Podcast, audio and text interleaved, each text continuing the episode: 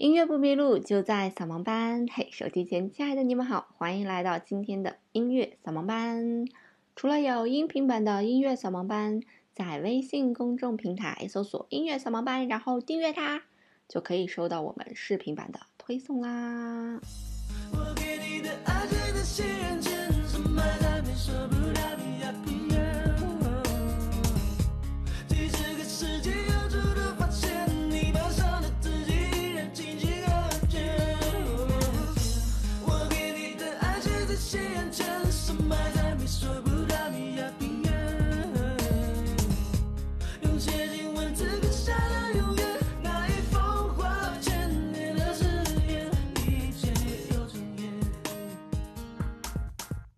有一个笑话，说有两个人见面，说我喜欢周杰伦，我也喜欢周杰伦啊，你喜欢周杰伦的哪首歌呀？我喜欢周杰伦的《告白气球》。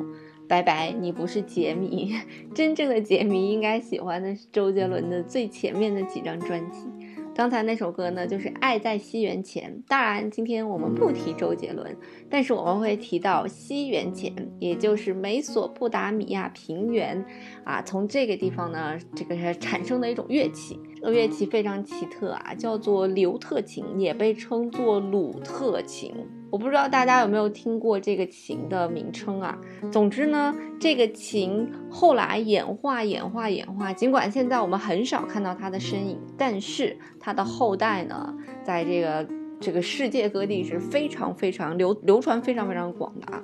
它的第一个后代呢，就是咱们国家的这个琵琶。传说琵琶并不是咱们国家的乐器，是外来引入的。那从哪儿引入的呢？其实就是从这个刘特琴引入的。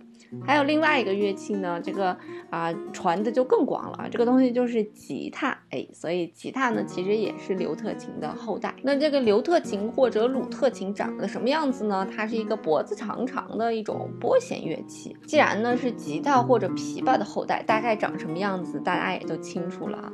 所以从正面来看，它其实和吉他长得还是非常的像的。这个琴身呢呈一个非常大的水滴状。然后有一个长长的脖子啊，就跟吉他是一模一样的。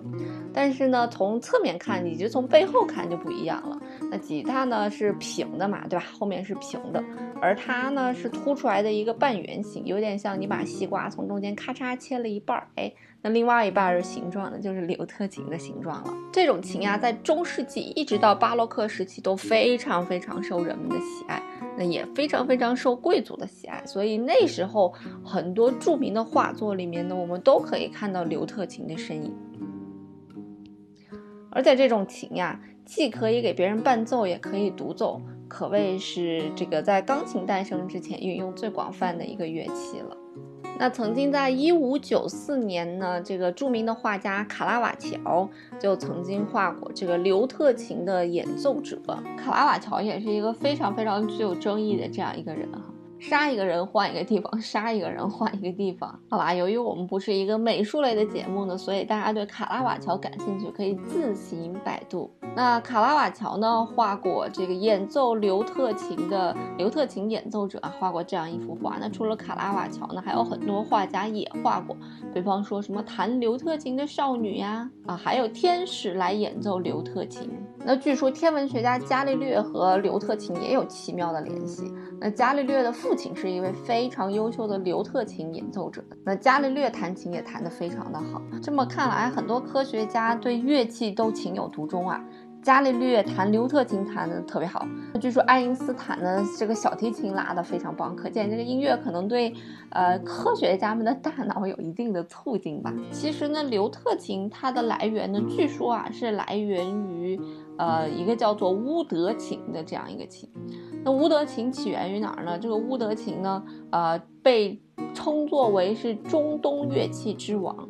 所以它这个独特的声音就可以让我们想到中东那一块的那个乐器。那乌德琴怎么来的呢？有一个传说啊，说这个乌德琴呀，有可能呢是亚当的第六代的孙子叫做拉麦所创造的。那这个拉麦呢是活到了一百八十二岁，生了一个儿子，给他起名呢叫做诺厄。那他生完这个儿子之后呢，又活了五百九十五年。又生儿育女，最后呢，一共活了七百七十七岁死了。那这个乌德琴是怎么创造的？那就是拉莫把他儿子的尸体呢挂在树上呢。那根据他儿子这个骨骼形状，从而产生的灵感，从而呢就创造了乌德琴。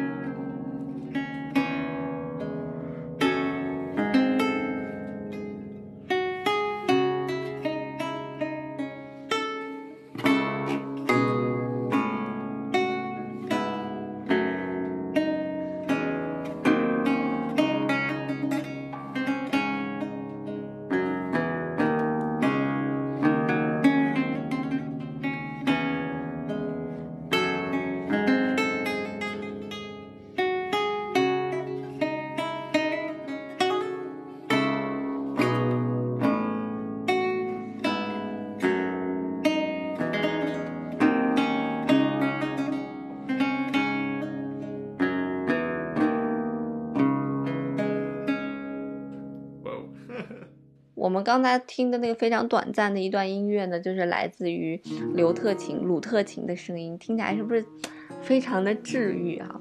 那除此之外呢，这个琴有一个特别特别之处哈，我们可以听到这个这个琴的低音非常非常的浑厚啊。那为什么这么浑厚呢？那是因为这个琴它有很多有不同的这个琴的大小，那它的弦的多少也不一样哈。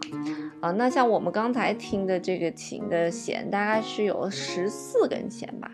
那它有这样一部分的弦呢，是跟吉他一样，都是单弦，它负责来演奏这个旋律的。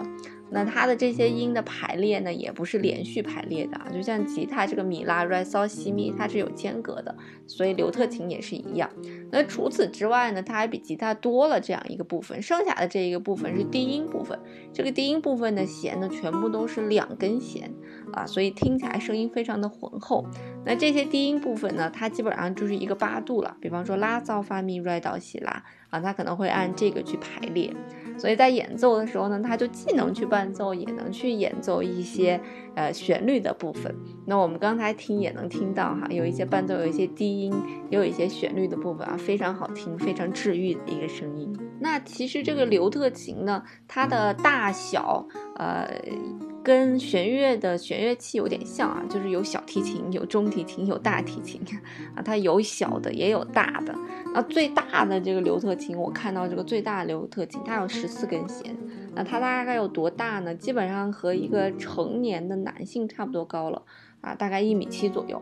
但是这个琴呢是可以折叠的，你平常携带的时候可以把它折过来，然后演奏的时候你可以把这个杆儿啊再拉上去。所以这种越大的乐器呢，啊，它一般来扮演的角色呢都是比较靠低音的这样一个角色。刘特琴整个制作呢也非常非常的好看啊，在刘特琴的正面有一个音孔，就像咱们的吉他一样，有一个圆圈空出来的那个地方叫音孔。那它的音孔上面呢会画旁边会画很多很多花纹，一般来讲我们就把这个音孔的这个地方叫做 rose，就是玫瑰那个词。总之呢，这个琴的声音。和它带给你的感觉就有一种仙境般的感觉，所以这个琴的产生也非常的玄幻哈，不是由人产生的，而是由神来产生的。那至于这到底是一个童话故事还是真实的事情呢？啊，我们反正现在都不得而知了。啊，不过据有一个这个报道的分析啊，说这个世界上十大最难演奏的乐器是什么呢？其中排名第九的就是这个刘特琴。因为我看这个刘特琴好像也挺难演奏的，因为你想一想啊，那吉他一共才六根弦儿，然后你在演奏的时候都有一些困难，它有那么多根弦儿，你压的时候怎么能压准呢？你拨的时候怎么能拨准呢？我觉得这个。准确度啊，哎，包括你在这个压品的时候，这个左手啊，在在压这个刘特琴的时候，这也应该是有一些讲究的哈。如果你手小一点，是不是还压不压不准、压不上呢？因为毕竟它那么多弦呢，那么宽，怎么去压呀？但是呢，这个刘特琴的声音还是非常非常的好听的。那至于哪里现在可以买刘特琴哈，我找到了一个法语的这样一个网站。还是专门卖刘特琴的，我也上去看了一看这个价位。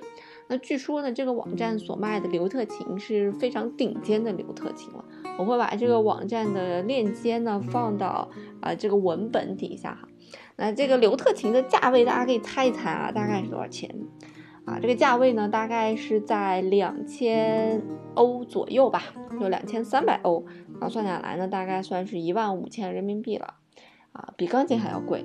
不过这是品质比较好的刘特琴啊，来自于法国的刘特琴，这可能是不加税的。那它的这个网站的刘特琴呢有两种型号，一个叫做巴洛克时期的刘特琴啊，叫做十三 C，估计是尺寸是大一些。那还有一个叫做八 C。叫做 Renaissance 啊，那就是文艺复兴时期的这样一个刘特琴，那它的尺寸呢就小一些。那尺寸小一些的这个刘特琴，相对来讲呢就便宜一些了啊，就大概卖到一千三到一千七百欧左右。在这个网站上呢，不单单有刘特琴去买，还有刘特琴的一些乐谱去卖。而它的这个乐谱呢，我看了一下，也有两种形式去标记。一种形式跟吉他的六线谱是一样的，一种形式呢，就是跟我们的五线谱是一样的哈。那它那个六线谱标记的形式就是你怎么样去按，按哪个品，哪个手指去按啊，是这样来标记的。那剩下一种标记方式就是五线谱的标记方式，就是你自己要去琢磨按什么样的地方，怎么样去按。因为呢，呃，像吉他，包括刘特琴这种琴，它和钢琴不太一样啊。钢琴，比方说，啊，我在中音区的这个哆来咪发嗦拉西哆只有一组，再往高音区的哆来咪发嗦拉西哆就只有一组。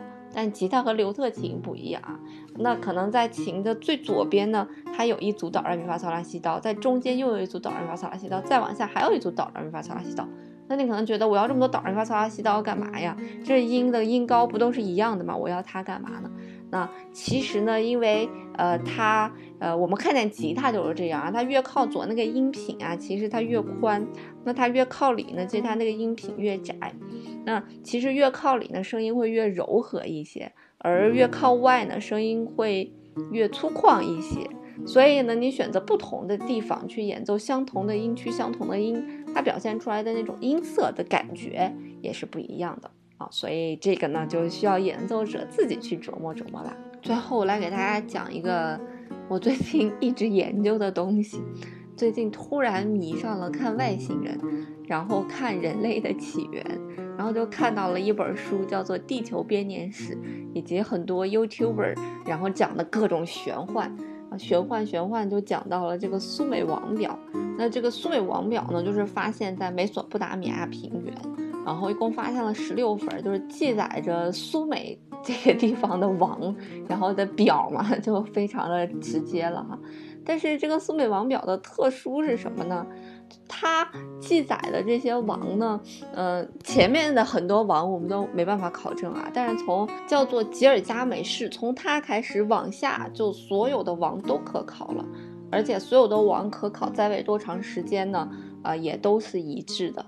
那这个有什么可怕的呢？就是这个苏美王表，我们不可考的前面的那些王呢，呃，最开始的那个王呢，说是上天派来的一个神，他统治了这个地球，就统治了这个地区啊，统治了两万八千八百年。第二个王统治了三万六千年，第三个王统治了四万三千两百年，然后呢，统治了两万八千八百年、三万六千年、两万八千八百年、两万一千年、一万八千六百年，然后就发生了大洪水。随后呢，又来了另外一个王啊，王权再次从天而降。然后呢，就是呃几个王都是统治了几千年啊，一千二百年、九百多年、六百多年啊，什么一千多年。到我们刚才说的这个吉尔加美什呢，好像也是统治了一百六十年。那再往下呢，就是统治了几年、几十年的，就特别准确。然后人类也可考了啊，比方三十年、十五年、九年、八年，细思极恐啊，很恐怖的一件事情。如果这个王表的所有记载的都是真的，那前面统治几万年的那些人到底是个啥呀？那我们人到底是从哪儿来的呀？好吧，所以也不知道刘特勤的这个产生到底是呃神话呢，还是真实的。呃，如果你有什么看法呢，欢迎留言给我，我们一起来讨论讨论吧。音乐不迷路就在扫盲班，我们下周再见啦。